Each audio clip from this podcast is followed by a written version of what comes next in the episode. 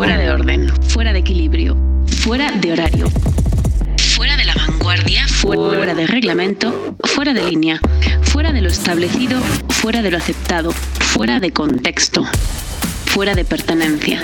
Una píldora roja que diferencia lo oído de lo escuchado. Outsider.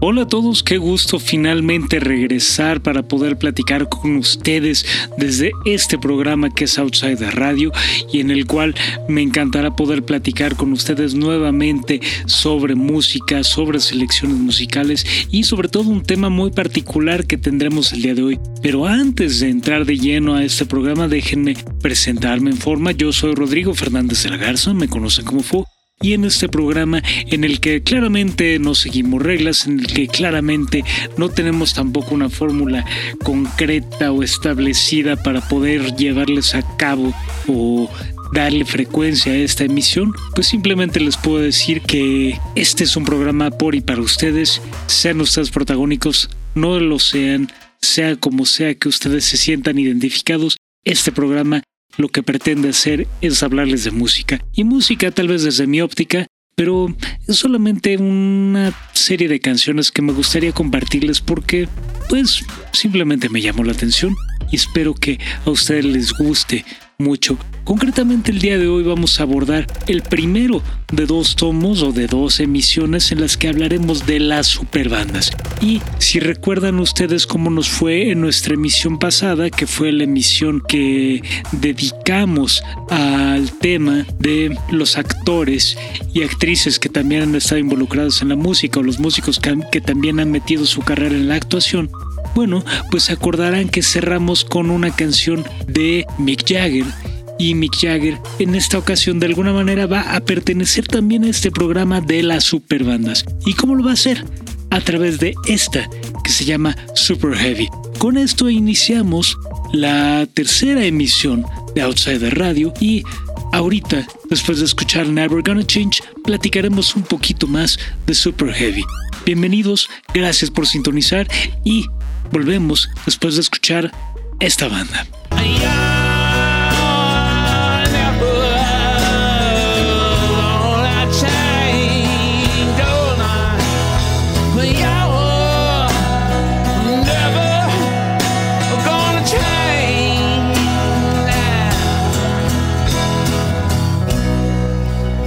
Never Gonna Change the Super Heavy. Esta canción que pues es una super banda que ahorita les voy a platicar un poquito más detalle, pero esta canción en concreto me recuerda muchísimo de la época en la que Billy Preston estuvo colaborando con los Rolling Stones, concretamente en el álbum Exile Main Street y en una canción que se llama Let It Loose. Pero esta concretamente, y como ya les decía, se llama Never Gonna Change y aparece en el álbum de 2011 de Super Heavy. Super Heavy es el nombre de un proyecto que ocurrió de entrada por salida. ¿Por qué de entrada por salida? Bueno, pues básicamente estuvieron activos solamente en 2011 lanzaron la única producción homónima, la cual fue publicada el 19 de septiembre de ese mismo 2011, y Super Heavy estaba conformada por una alineación fantástica en todos los aspectos. Mick Jagger en la voz, Joss Stone, esta chica británica con una voz potentísima, muy soul, que también le estaba apoyando, por supuesto, en aportaciones vocales. Damien Jr. Gong Marley, también con la parte de los sonidos más orientados hacia el reggae, más orientados hacia el hip hop también a momentos. A.R. Rahman, A.R. Lo pueden ubicar más en la banda sonora de una película que se llama Slumdog Millionaire y también es el encargado muchísimas bandas sonoras en los últimos años en Hollywood. Por supuesto, un talento brutal que ha traído a relucir mucho de los sonidos orientales de la India y de manera orquestal. Y otra figura que no podía dejar de mencionarse, ¿por qué? Porque fue la creadora de este proyecto, Dave Stewart, a quien pues probablemente pueden recordar por un pequeño proyectito que resaltó mucho fines de los 70, inicios de los 80, llamado Eurythmics al lado de Annie Lennox. Pero bueno, seguimos platicando Super Heavy y la intención de este conjunto era crear algo que hiciera función con el estilo de la orquesta de la India. Primero que nada, Dave Stewart obtuvo la inspiración de los sonidos de este grupo gracias a la música que escuchaba en su hogar en St. Anne's Bay, esto en Jamaica, y para ello buscó a Mick Jagger. Como les decía, la intención era conectar con estos sonidos de orquesta en la India y decidieron contactar a A.R. Rahman, que también ha dedicado muchas de sus obras contemporáneas al cine y en aquel momento estaba muy en auge lo que había hecho en el filme Slumdog Millionaire, por lo que ya nada más cerraron la alineación trayendo a Joe Stone y a Damien Jr. Gong Marley para cerrar esta alineación extraordinaria que le dio forma al proyecto. La producción fue grabada en los estudios de Jim Henson y contó con un par de sesiones solamente antes de iniciar la grabación del álbum. Never Gonna Change, esta canción que acabamos de escuchar, es una de las creaciones entre eh, Dave Stewart y Mick Jagger y que cuenta con un sonido muy familiar a lo que ya les comentaba a un inicio, que fue a lo que trabajaron los Rolling Stones en Let It Loose al lado de Billy Preston en Exile on Main Street. Y bueno, esta fue la manera con la que nosotros decidimos abrir esta emisión, la tercera de Outsider Radio, y que pues si ustedes quieren criticar, comentar, escribir, retroalimentar, pueden hacerlo a través de mi Twitter o Instagram en arroba rodrigo-f de la G. Me encantará leerlos, me encantará saber de ustedes y pues me encantará también que hagan un poquito de retroalimentación sobre los también videos que ya estamos lanzando a través de nuestro canal en YouTube.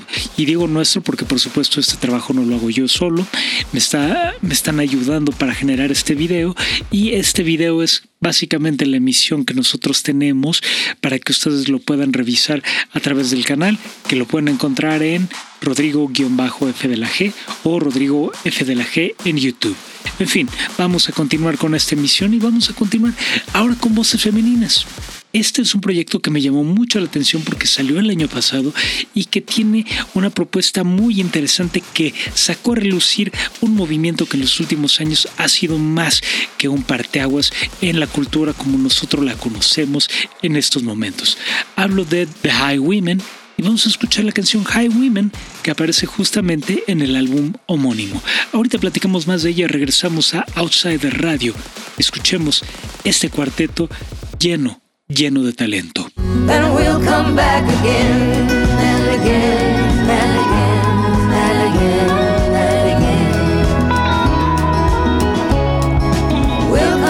And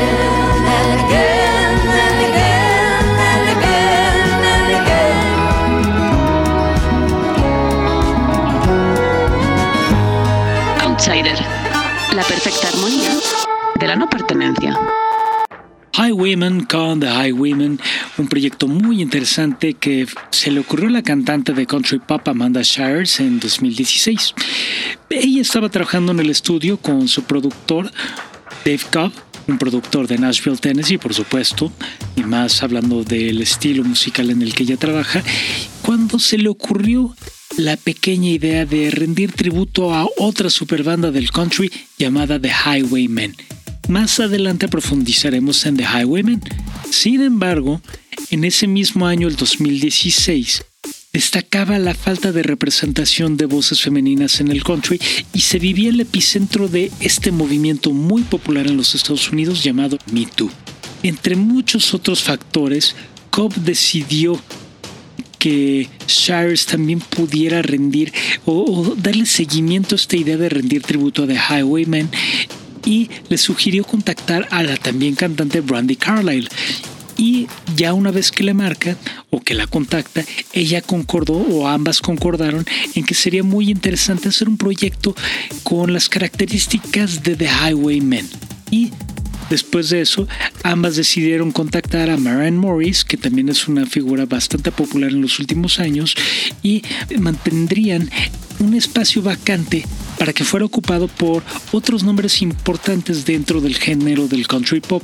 Para ello estaban considerando a voces como Sheryl Crow o Margot Price e incluso a la cantante Janelle Monae, que es una artista pues polifacética que no solamente está enclaustrada en un solo género. La intención era la de impulsar a otras exponentes femeninos y, estas voces femeninas lograron tener un debut en 2019 en el cumpleaños de, ¿por qué no?, una leyenda del country femenino, Loretta Lynn. Ahí fue donde presentaron a la última integrante oficial de este grupo, Natalie Hermby, y fue ahí cuando inició la travesía de The Highwaymen la crítica le dio una muy buena recepción al álbum y aunque lo más interesante en este supergrupo de mujeres aún está por ocurrir, la cantidad de colaboradoras que se integraron a esta primera producción llamó muchísimo la atención, tanto como para darle más de una producción de vida a este combo lleno de talento, lleno de estrellas y que incluye justamente las voces que ya les había mencionado, Sheryl Crow, Janelle Monáe, Margot Price y que estamos segurísimos que The Highwaymen va a tener muchísimo más que ofrecer en años futuros. Es más, quién sabe si después de esta pandemia resulta que las cuatro talentosas mujeres se reunieron o se hayan reunido para pues, generar algún nuevo material que probablemente sea el segundo en su historia. Pero bueno, no nos adelantemos al futuro, vamos a continuar con esta conversación de música y para ello qué mejor que darle seguimiento al sonido country, al sonido country folk y por supuesto, si ya escuchamos a The Highwaymen, vamos a darle espacio a las voces que dieron origen a las Highwaymen. Hablemos de The Highwaymen. La canción, un poquito previsible, se llama Highwayman. Lo escuchan en Outside the Radio. But I will remain. I'll be back again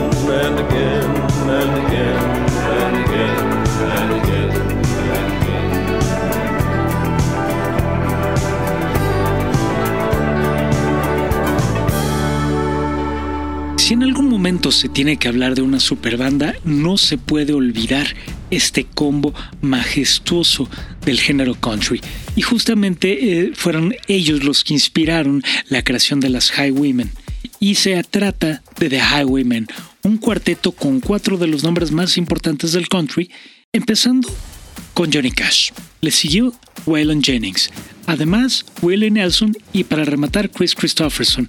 Ellos se reunieron en 1985 y pues el origen de este supergrupo, esta superbanda fue en Suiza, curiosamente alejado de los Estados Unidos, y fue cuando invitaron a estos cuatro integrantes o a estos cuatro músicos a un show televisivo en Suiza. Y al coincidir en este, decidieron que había una muy interesante y sobresaliente química entre los cuatro la cual eventualmente terminó deviniendo en tres producciones discográficas diferentes. Por lo tanto, el grupo tuvo más o menos una década, poco más, poco menos de existencia. El nombre del grupo originalmente no era The Highwaymen, pero el nombre llegó pues eh, a ver, primero que nada les voy a explicar cuál era el nombre. Las canciones que había compuesto este cuarteto estaban acreditadas a Cash, a Nelson, a Jennings y a Christopherson. Y fue justamente el cover a una de esas cuatro canciones, perdón, a una de esas tantas canciones que hicieron, que fue el cover a una canción de Jimmy Webb llamada Highwayman, la que decidieron que sería el apelativo perfecto para la superbanda. Entonces decidieron llamarse The Highwaymen.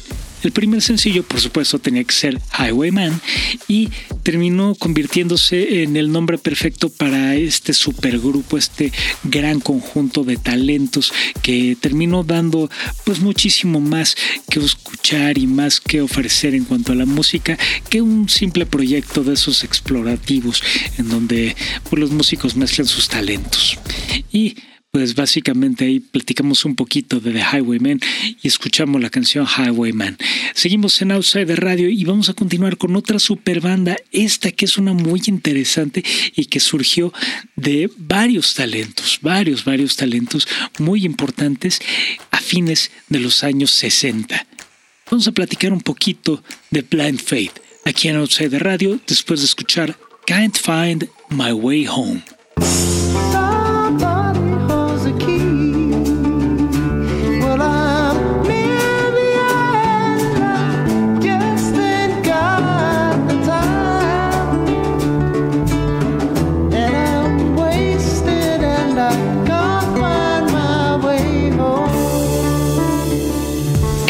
Social que encierra, no siempre lo bonito es lo de adentro. Outsider. Y regresamos a Outsider Radio. Les recordamos que tenemos un canal de YouTube al que pueden encontrar nada más tecleando en el buscador a Rodrigo F de la G. O pueden simplemente buscarme en Twitter y en Instagram como arroba rodrigo-f de la G. Y ahora sí, vamos a seguir con esta emisión que vamos a tratar el tema de Blind Faith. La canción Can't Find My Way Home aparece en el álbum homónimo de este grupo. Esta super banda, cuyo legado se vio limitado a una sola producción, esta estaba conformada, hablo de Blind Faith, por Eric Clapton y Ginger Baker de Cream, por el otro lado de Steve Winwood y Rick Rich de Family. La banda se llamaba Blind Faith y tuvo su único año de actividad en el turbulento 1969. El grupo surge tras la disolución de Creamy Traffic con sesiones de jamming que originaron Clapton y Winwood, a las cuales pronto anexaron a Ginger Baker, hasta que cerraron la alineación con Rick Gretsch. La historia fue corta, pues aunque tuvieron una presentación debut muy muy exitosa, con incluso 100.000 asistentes a su show en Hyde Park, los músicos sintieron que después de no haber tenido tantos ensayos, pues debieron haber dado un poquito más de continuidad a este proyecto y practicar en el estudio. Entonces se reúnen, practican, se meten al estudio, graban un álbum y les va excelente, les va increíble. Y pues al presentarse a pues, la oportunidad de darle mayor difusión al proyecto, hacen una gira que los lleva a Escandinavia y a los Estados Unidos, pero al solo tener una producción discográfica su repertorio era muy limitado. El público siempre les va a pedir más, sobre todo hablando de una alineación que tiene a Clapton y a Winwood entre sus músicos y pues no les quedaba otra opción más que tocar canciones de Traffic y Cream. Eso desilusionó muchísimo a Eric Clapton y después de ese primer tour decidieron simplemente disolver la banda. Aunque tanto Eric Clapton como Steve Winwood después se reunieron en conciertos y disfrutaron mucho el tocar juntos, decidieron repetir en, en los escenarios, pero ya no volvieron a traer ese talento tan único y tan excepcional a una producción discográfica. Entonces, pues simplemente se quedaron en actuaciones aisladas o canciones aparte, las que podíamos escuchar de Blind Faith, y con el que este conjunto pues supo o encontró la manera de darle continuidad a su carrera y trayectoria musical. Ya después tanto Winwood como Clapton hicieron una trayectoria como solista excepcional, pero bueno, concretamente en el episodio de Blind Faith tuvo una vida muy corta, muy sobresaliente, pero muy corta. Mientras tanto, nosotros vamos a continuar con esta vena de supergrupos y estos sonidos folk un poquito más acústico. Y pues, ya que estamos en el proceso, vamos a platicar un poquito de Monsters of Folk.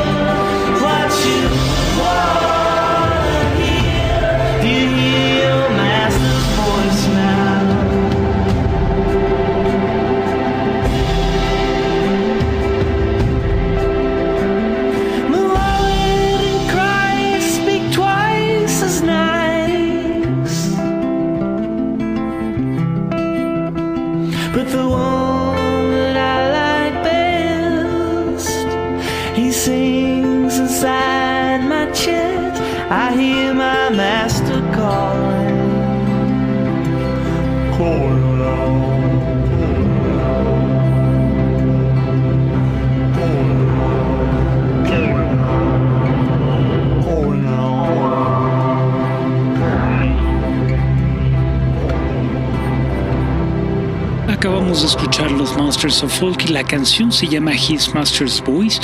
Y en la misma tradición de integrar talentos de diversos géneros, aunque en este concretamente nos centramos en un género en específico, el 2004 vio el nacimiento de los Monsters of Folk, un supergrupo conformado por Jim James de My Morning Jacket, Connor Roberts, mejor conocido como Bright Eyes, M-Word, la otra mitad de She and Him y un músico que también tiene una trayectoria solista muy muy sobresaliente sobre todo los circuitos indie, y el productor y multiinstrumentista Mike Mogis. Ellos se reunían con dificultad en aquel entonces, hablamos de la primera mitad de los años 2000, y tenían que coincidir pese a sus proyectos solistas o las giras de las bandas y los diferentes intereses musicales que seguían en ese momento, por lo que les tomó muchísimo tiempo, cerca de cinco años, el poder escribir el único material, el único material discográfico que a la fecha les conocemos. Este material del que platicamos es un álbum homónimo, pues hace no tanto tiempo Edward fue el que dijo que esa primera producción no sería lo único que conoceríamos del cuarteto. Pero pues ya transcurrieron un poquito más de 10 años desde ese primer álbum y aunque ganó muchísima notoriedad y fue muy sobresaliente y mucha gente estuvo hablando de la producción, desde ese álbum pues no ha ocurrido mayor cosa. En su momento llamaron tanto la atención que ponían su música en no sé si se acuerdan, había en Starbucks unas tarjetas en las que regalaban canciones y ahí aparecía justamente eh, algunas canciones de los Monsters of Folk, también aparecían en, compilados de revistas o también este aparecía en álbumes para diferentes series o colecciones, bueno, qué sé yo, ya saben que en cuestiones de promoción siempre hay una diferente manera de abordar el legado de los grupos y cuando son supergrupos como este, pues publicaciones como Mojo, como Uncut, como eh, la, misma revista Q tenían en sus compilados. Las Spin, Rolling Stone mencionaban mucho este tipo de superbandas y pues siempre, siempre había esta gran aportación que podíamos encontrar en prácticamente cualquier lado pero a la fecha no hemos escuchado nada nuevo los Monsters of Folk. Así que pues seguiremos esperando. Fue tal la popularidad que llegaron a tener apariciones en una como reunión musical que hace Neil Young todos los años a, favor del Rich School y en el que, bueno, básicamente reúnen fondos, diferentes cuestiones. ¿no? En ese momento no tengo el dato, pero bueno, ya les, les pasaré la información en otro momento. Y bueno, ya que estamos platicando de Neil Young, vamos a escuchar algo de Crosby, Stills, Nash Young. Esta canción, hablando de escuelas, se llama Ohio.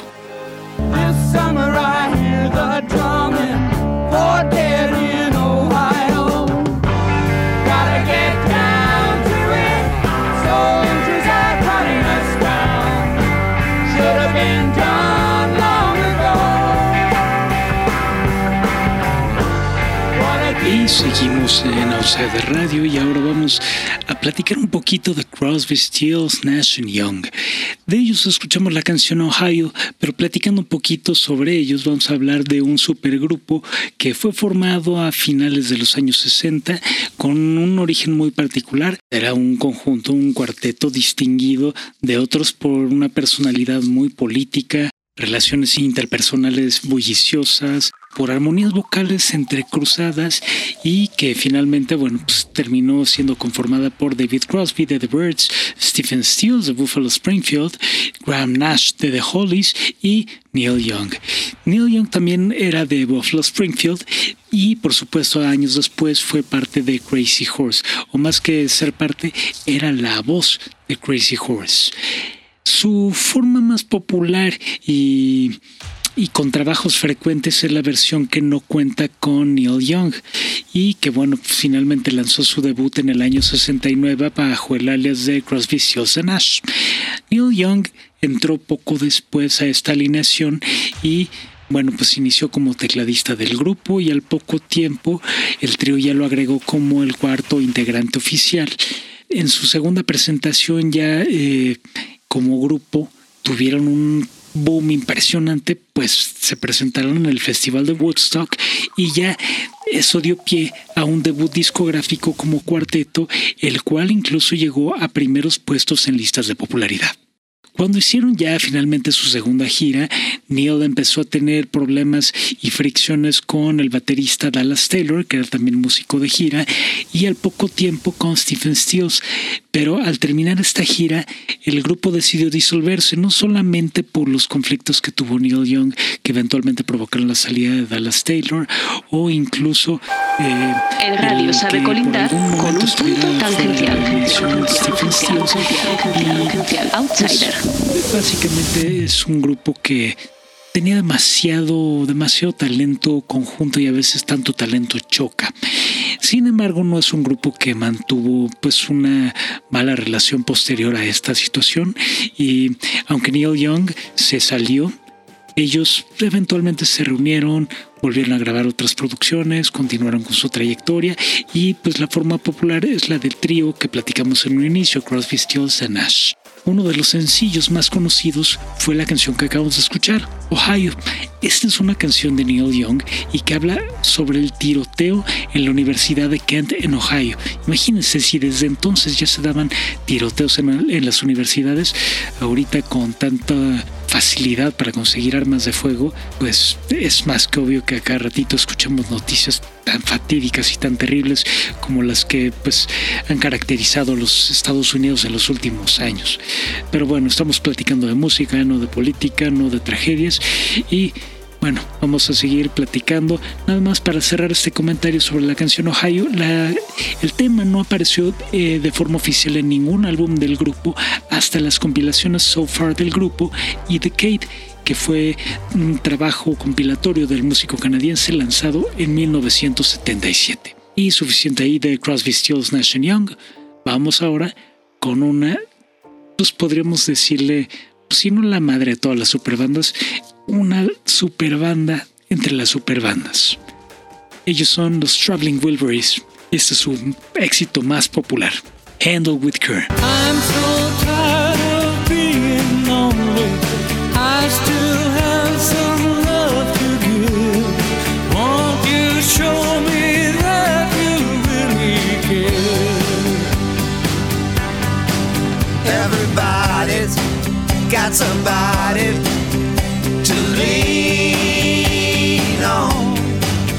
Y acabamos de escuchar Handle with Care de los Traveling Wilburys, esta que es la superbanda entre las superbandas, pero que tiene una historia bastante curiosa.